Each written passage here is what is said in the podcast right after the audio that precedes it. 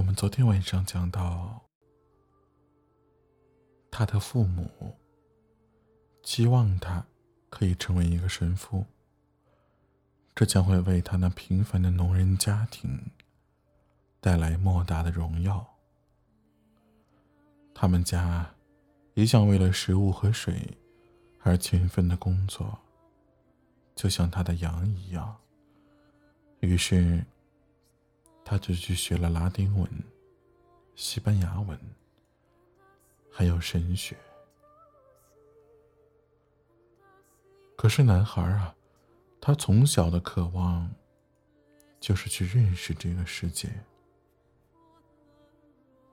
对他来说，这比了解上帝和人类的原罪更为重要。有一个下午，当他回家时，他终于鼓足了勇气去告诉他的父亲。他说：“我不想当神父，我只想去旅行。”儿子呀，全世界的人都来过这个地方。他父亲说道：“来寻找新的事物，然而……”当他们离去的时候，基本上还是跟来的时候是同一个人。他们爬上高山，去看过城堡，而最后还是觉得过去比眼前的好。他们或许是金色的头发，或许有着黑色的皮肤，但他们大致跟这里的人。都差不多，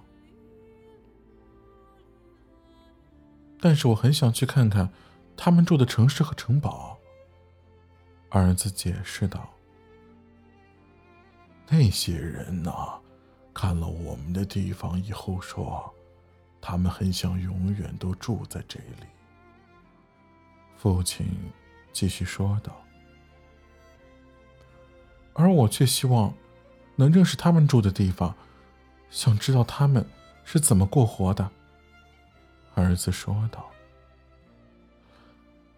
那些人呐，都有着足够的钱去供他们旅行，他父亲说道。而像我们这种人呢，只有牧羊人，才能够到处旅行。那么，我就去当那牧羊人吧。他父亲不再多说什么了。隔天，父亲交给了儿子一个装着三枚西班牙古金币的钱袋儿。这是有一天我在田里发现的，本想当做遗产留给你。现在，你拿它们去买牲畜吧。尽管向原野去吧，总有一天你会明白，我们的土地是最肥沃的，而我们的女人是最美的。他祝福了他的儿子。男孩在父亲的眼底看得出，其实父亲啊，也渴望去旅行。尽管他因为数十年来。都是在同一张床上，并且天天为着水和粮食而奋斗着，使得他不得不深埋了这份渴望，但这份渴望却依旧存在。地平线上透染着红光，然后朝阳啊，突然跳出。男孩望着旭日，他回想起。他和父亲之间的对话，他为自己感到高兴。他已经看过了不少的城堡，也见过了许多的女人，但是没有一个对他有意义。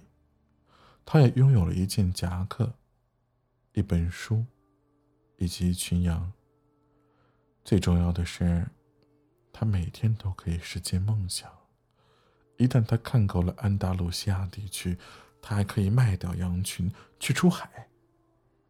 等到他对海洋也开始厌倦的时候，应该啊就已经看够了足够多的城堡，更多的女人，也过够了那些开心的日子。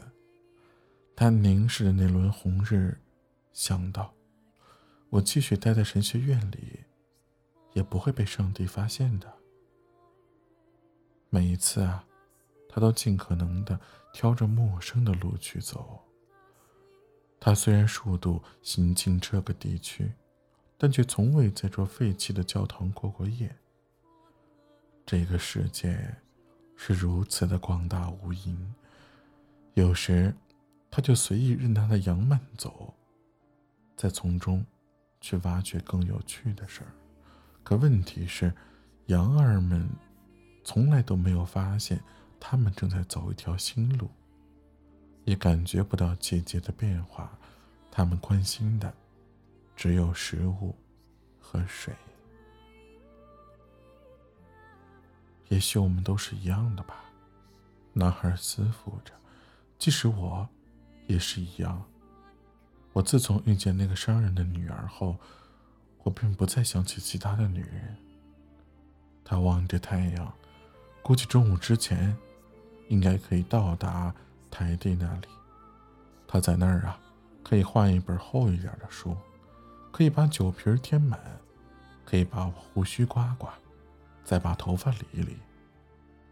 在见到那个女孩之前啊，他觉得必须把自己打理一下。也许已经有其他的牧羊人抢先一步追求他了，说不定还是位说拥有更多羊的牧羊人。是他不愿意去想的可能性。生活在希望中。生活，才能显得更加有趣儿。他想到，也再次注视着太阳的位置，并且加快了脚程。他忽然想起，台里发好像有一个老女人会解梦。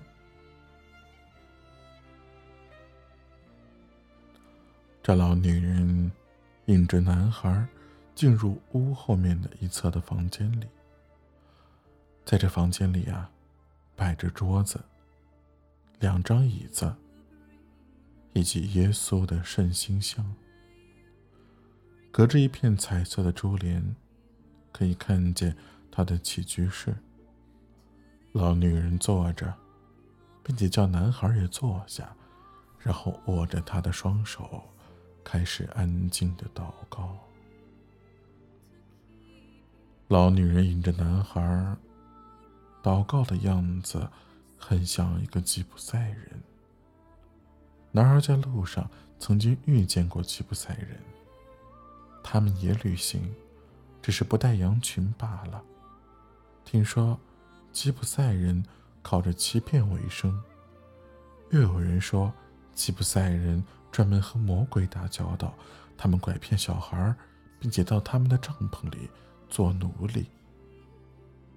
年幼的时候，他怕死了吉普赛人，而如今，当这个吉普赛女人握住他的手的时候，那份恐惧感似乎又回来了。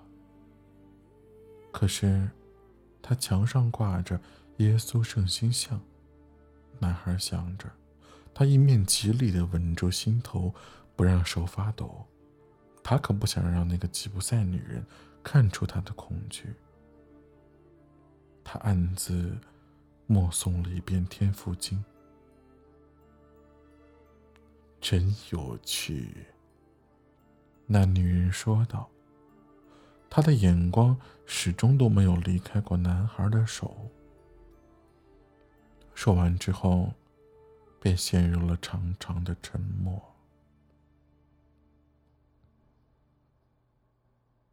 男孩子紧张起来了，他的手开始颤抖，而那女人也感觉到了。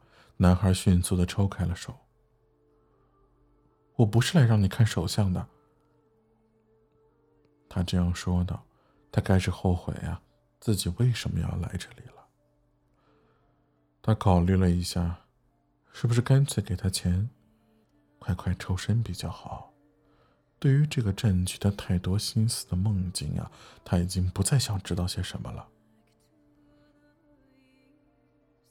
你是来希望我能帮你解梦的。”那个女人说道，“而梦是上帝的语言。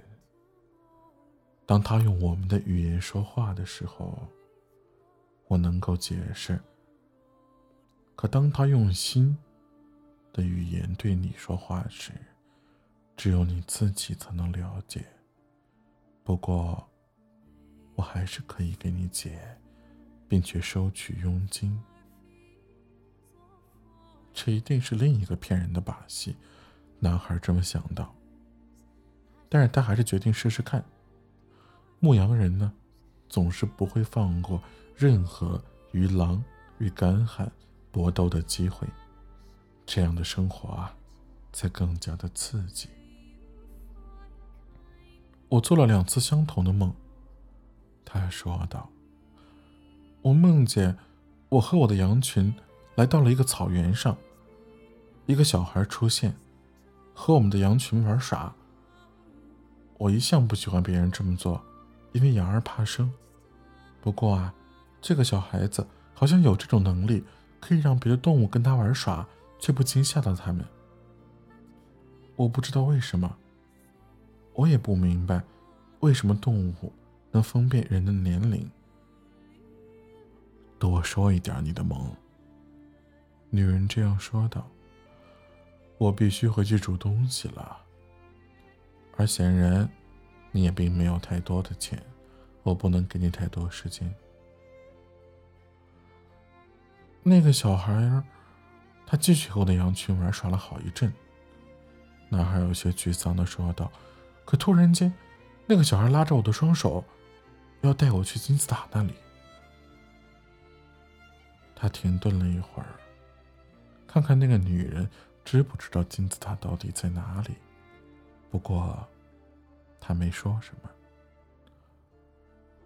然后，在金字塔那儿，他慢慢的说了那三个字，好让那个女人能够听明白。那个小孩对我说：“如果你能来这里，就会发现宝藏。”可正当他要指出宝藏的位置时，我却醒了。两次梦都是这样的。女人突然沉默了许多，然后又握起了他的手，开始仔细的研究。他说道：“我现在不收取你任何的费用。不过，你如果发现了那个宝藏，我要十分之一。”